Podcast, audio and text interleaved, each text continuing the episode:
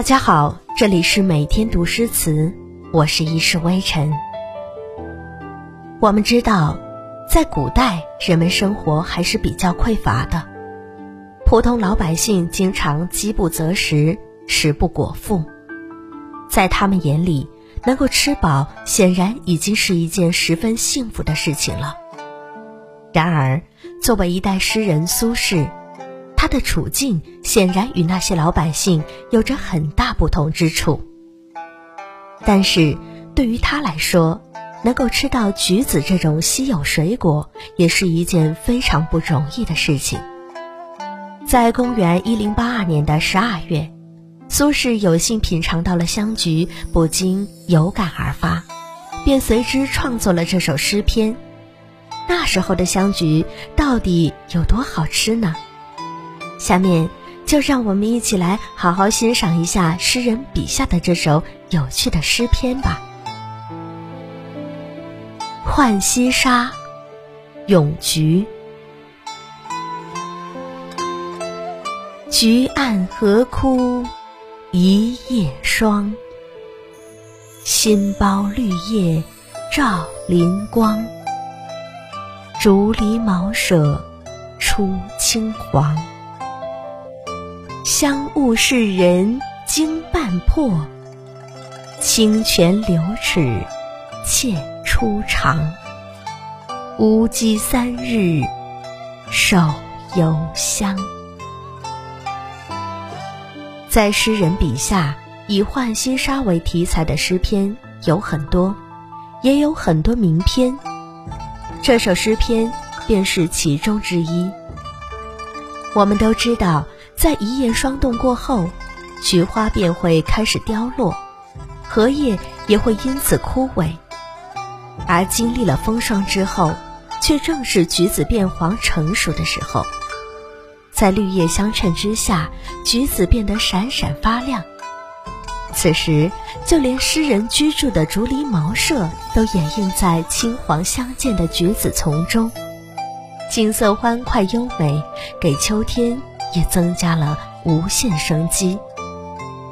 当我们破开橘皮，就能感受到那芳香的油线宛如迷雾一样喷射在我们面前，汁水更是在我们唇舌之间像泉水一般喷涌而出。就连吴地女子用来剥皮的双手，时隔三日依然留有余香。这是一首咏物诗，诗人巧妙地兼顾于笔心的修辞手法，讲求气象，这样的描写显然更加值得读者追捧。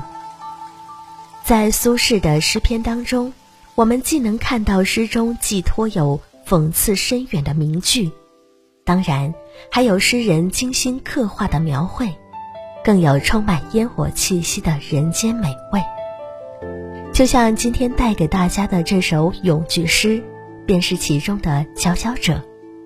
诗人这种细微描写，虽然并没有极其深刻的思想内容，但是却让读者们读后回味无穷，菊香扑面而来。诗人借用咏菊为题材，抒发自己高尚的道德情操。在我国古代，这样的事情还是非常常见的。